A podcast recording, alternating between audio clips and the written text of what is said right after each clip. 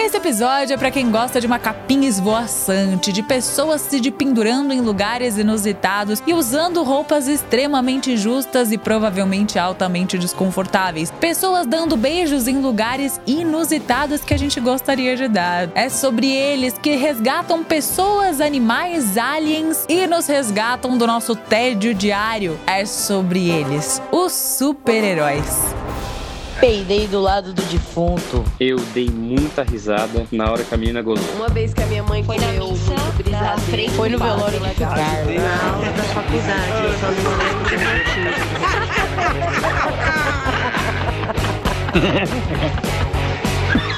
Ah, mas eu ri fazer o quê? Geralmente a gente acha que nossos pais são super-heróis, né? Mas eu não achava que meu pai tava lá muito pra Batman, não. Tava mais pra um duende verde, talvez ali, totalmente fora da casinha. E aí teve uma época que eu e meu pai e minha mãe, a gente se mudou pra Jordânia. Pra quem não sabe, Jordânia fica no Oriente Médio. Porque meu pai era palestino, naturalizado jordaniano, e a gente se mudou pra Jordânia. E aí a primeira vez que a gente entrou numa loja tinha uma mulher usando burca aqui que eu falei: Pai, olha, o Zorro! Oh, não, Dom Diego, eu não sou tão bom. Veja bem, de todas as possibilidades que tinha de falar qualquer coisa, qualquer coisa, eu fui escolher um super-herói. Não é nem um super-herói, é um herói latino, mexicano, que meus irmãos amavam o Zorro e é o oposto do Zorro, né? Porque a burca cobre tudo menos a parte que o Zorro cobre, que é a máscara que todo super-herói, todo herói usa uma máscarazinha, que aliás não cobre nada, né? Talvez a burca realmente fosse um meio muito mais eficiente de cobrir a identidade secreta. E aí eu fiquei pensando, né? Por que, que super-heróis marcam tanto a nossa vida? Por que, que a gente gosta tanto de super-heróis? Desde heróis normais, desde um cachorrinho que salva uma criança de um prédio em chamas. Eu tenho super audição, super faro e supervisão. Desde a Malala, Martin Luther King e até aquela saída com amigos que deixa a nossa semana bem melhor, né? Este é o desafio dos super amigos. Mas por que será que a gente gosta tanto de super-heróis assim? Muitos psicólogos infantis, não que os psicólogos sejam crianças, mas que cuidam de crianças, vocês entenderam? Muitos psicólogos de crianças acreditam que o motivo pelo qual as crianças gostam tanto de brincar de super-heróis é porque eles gostam de ter uma sensação, mesmo que momentânea, de que eles têm alguma independência num mundo em que eles são controlados por adultos, pelos pais, pelos professores. Então é uma fase que eles estão tentando se afirmar e se colocar no mundo então, sendo super-heróis dá aquela forcinha a mais. Notícias: Homem-Aranha salva o dia de novo. De acordo com a Play Science, que é uma empresa de inovação que estuda os jogos e que trabalha para empresas tipo a Disney, assim, ela diz que brincar de super-heróis e assistir coisas de super-heróis faz com que a gente tenha mais confiança e mais coragem para superar alguns desafios na nossa vida. Não contavam com minha astúcia elas são vistas como ferramentas para superar esses desafios, mas como uma forma de independência e controle da própria vida. Então vamos parar de achar que criança que joga videogame é mais agressiva? Que tá cheio de adulto da minha geração que ficava jogando Mario e nem por isso gosta de cogumelo. Eu vi que não.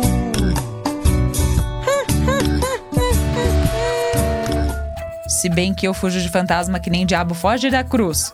Tudo é uma questão de significados, do significado que você dá para aquela experiência. A maioria das pessoas joga videogame para escapar da própria realidade e para viver coisas que não seriam possíveis na realidade, como por exemplo voar. E tem pessoas que só conseguem manifestar os sentimentos e organizar ideias jogando videogame. Pensa que o universo do videogame é um lugar onde tudo é possível. Veja um festival que nunca termina, onde você pode ser o que você quiser. E os videogames, assim como os super-heróis, são muito estimulantes para as nossas emoções. Eu acho que é por isso que os nerds, aqueles que jogam videogame mesmo, que são expostos a várias coisas, que leem quadrinhos, leem livros de fantasias, eu acho que é por isso que eles são tão criativos. São pessoas que são expostas a várias realidades e mundos diferentes. A gente pode jogar um Mario Kartzinho, né? Inclusive, duas acadêmicas americanas, Mary Ellen Loke e Hattie Harvey, descobriram que assistir coisas com super-heróis aumenta a escrita criativa de crianças, também ajuda na coordenação motora delas e também faz com que elas consigam gastar bastante energia, não é mesmo? Porque é uma fase que precisa muito para que também os pais não enlouqueçam. Também faz com que as crianças melhorem a conversa delas e que elas entendam sobre autocontrole, sobre a importância da disciplina e consigam resolver questões internas nelas, como se sentir confortável com o próprio corpo, além de melhorar a autoconfiança e, claro, despertar a imaginação. E as crianças encontram um dos seus primeiros exemplos e referências em personagens fictícios. Isso porque faz muitos anos que são usadas histórias inspiradoras de heróis para inspirar, motivar e transferir valores culturais para as crianças. Por isso que as histórias e contos da Disney e vários outros contos e fábulas estão na nossa cabeça desde crianças até hoje. O que vamos fazer amanhã à noite, cérebro? Assistir mais desse rádio com imagem? Não, Pink. A mesma coisa que fazemos todas as noites: tentar conquistar o mundo. Além dos super-heróis serem ótimas ferramentas para ajudar a gente a superar os desafios do dia a dia e a criar valores morais desde criança, eles também são ótimos para ajudar a gente a superar traumas, né? Porque todo super-herói tem, sei lá, a sua kriptonita, tem o seu lado traumático e que sempre envolve uma história de superação, algum bom exemplo a ser seguido. Professor Dumbledore. Professora McGonagall.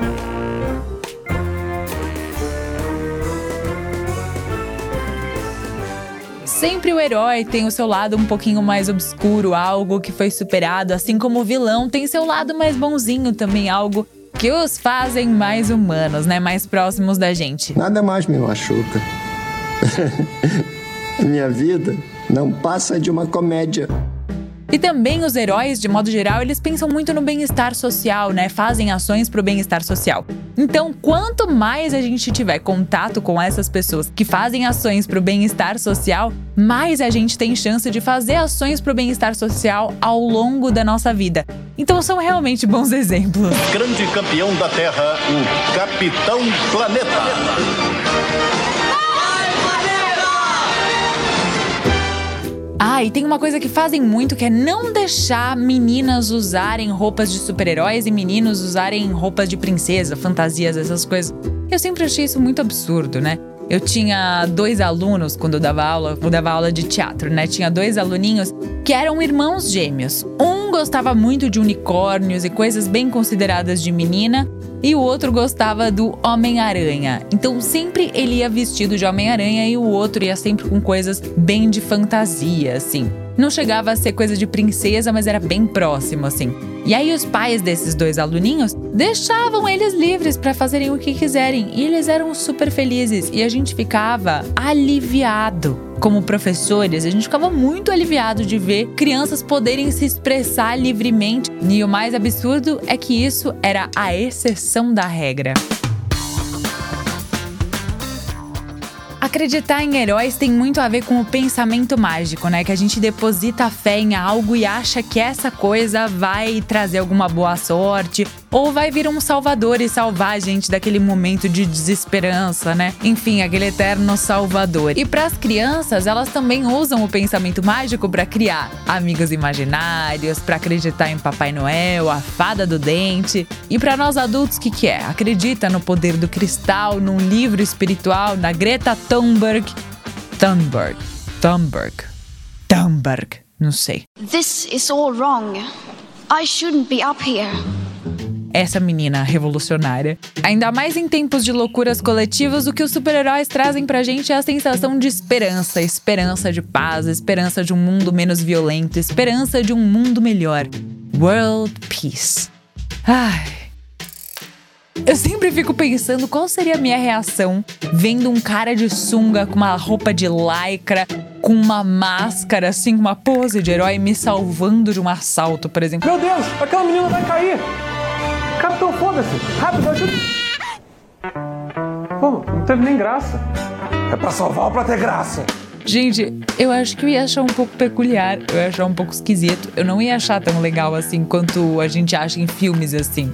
Não, eu ia achar interessante que ele me salvou e tal, mas eu ia achar bem bizarro ele tá com aquela sunguinha e vestido daquele jeito e provavelmente não ia querer ficar muito perto dele. Ai, eu ia achar muito bizarro. Outra visão bem interessante e mais sombria, assim, sobre super-heróis é daquela série The Boys, né? Que basicamente mostra que os super-heróis ali são alpinistas sociais, sociopatas e têm uma sede insaciável pelo poder. E é uma coisa que poderia ser bem real, né? Porque imagina o nível de poder que esses seres poderosos de verdade teriam na nossa realidade. Imagina o que eles fariam com isso, né? Eu acho que podia ser bem por aí, né? Porque, como diria o tio Ben do nosso pequeno aranha, com grandes poderes vem grandes responsabilidades. Precisa saber usar, né? E os que não sabem usar. E se você for um maluco que não souber usar o poder e as responsabilidades que caíram na sua mão, hein? Essa é a porta do Stanley. Estávamos no meio-fio do Stanley, agora estamos na calçada do Stanley e agora na porta do Stanley. Pois é. Ai meu Deus, você tocou na campainha do Stanley. Nossa, que coisa difícil de encontrar, não?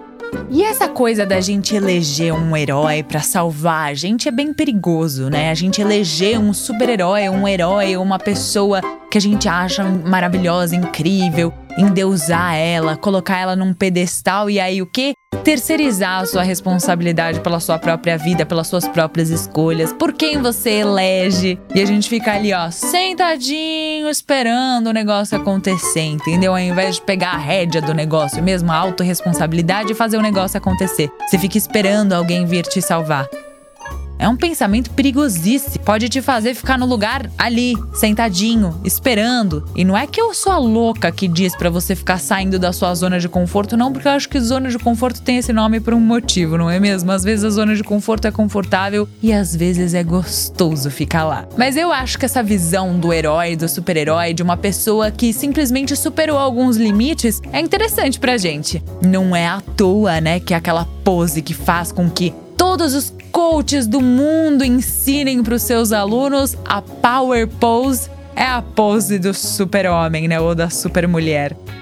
Realmente é motivador. Faz com que você se sinta invencível, com que você supere os seus próprios limites.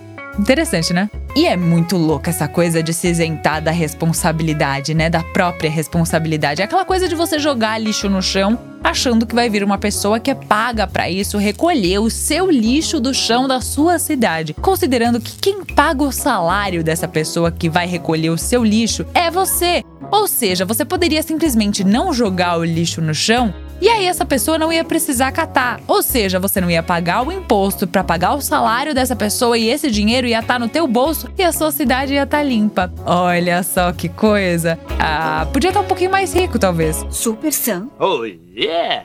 Time is money! Enfim, como tudo na vida, eu acho que a gente gostar de super-heróis e heróis de modo geral é uma questão de saber dosar, do quanto é importante pra gente, porque no campo abstrato e sensível é incrível. Mas se a gente levar pra esse lado de se abster das responsabilidades, é péssimo. Então, equilíbrio. Equilíbrio é tudo na vida. Mas quer saber a verdade? Eu, quando eu tô achando que o mundo tá terrível, que o mundo é injusto, que tá tudo uma merda, se eu boto o filme do Avengers, eu me sinto 10 vezes melhor depois de assistir. Muito melhor do que qualquer livro, vídeo do Tony Robbins ou qualquer coach de motivação. Porque motivação para mim é ver a justiça acontecendo depois de um puto esforço. E todo mundo sair mais forte depois. Beijos e até o próximo episódio.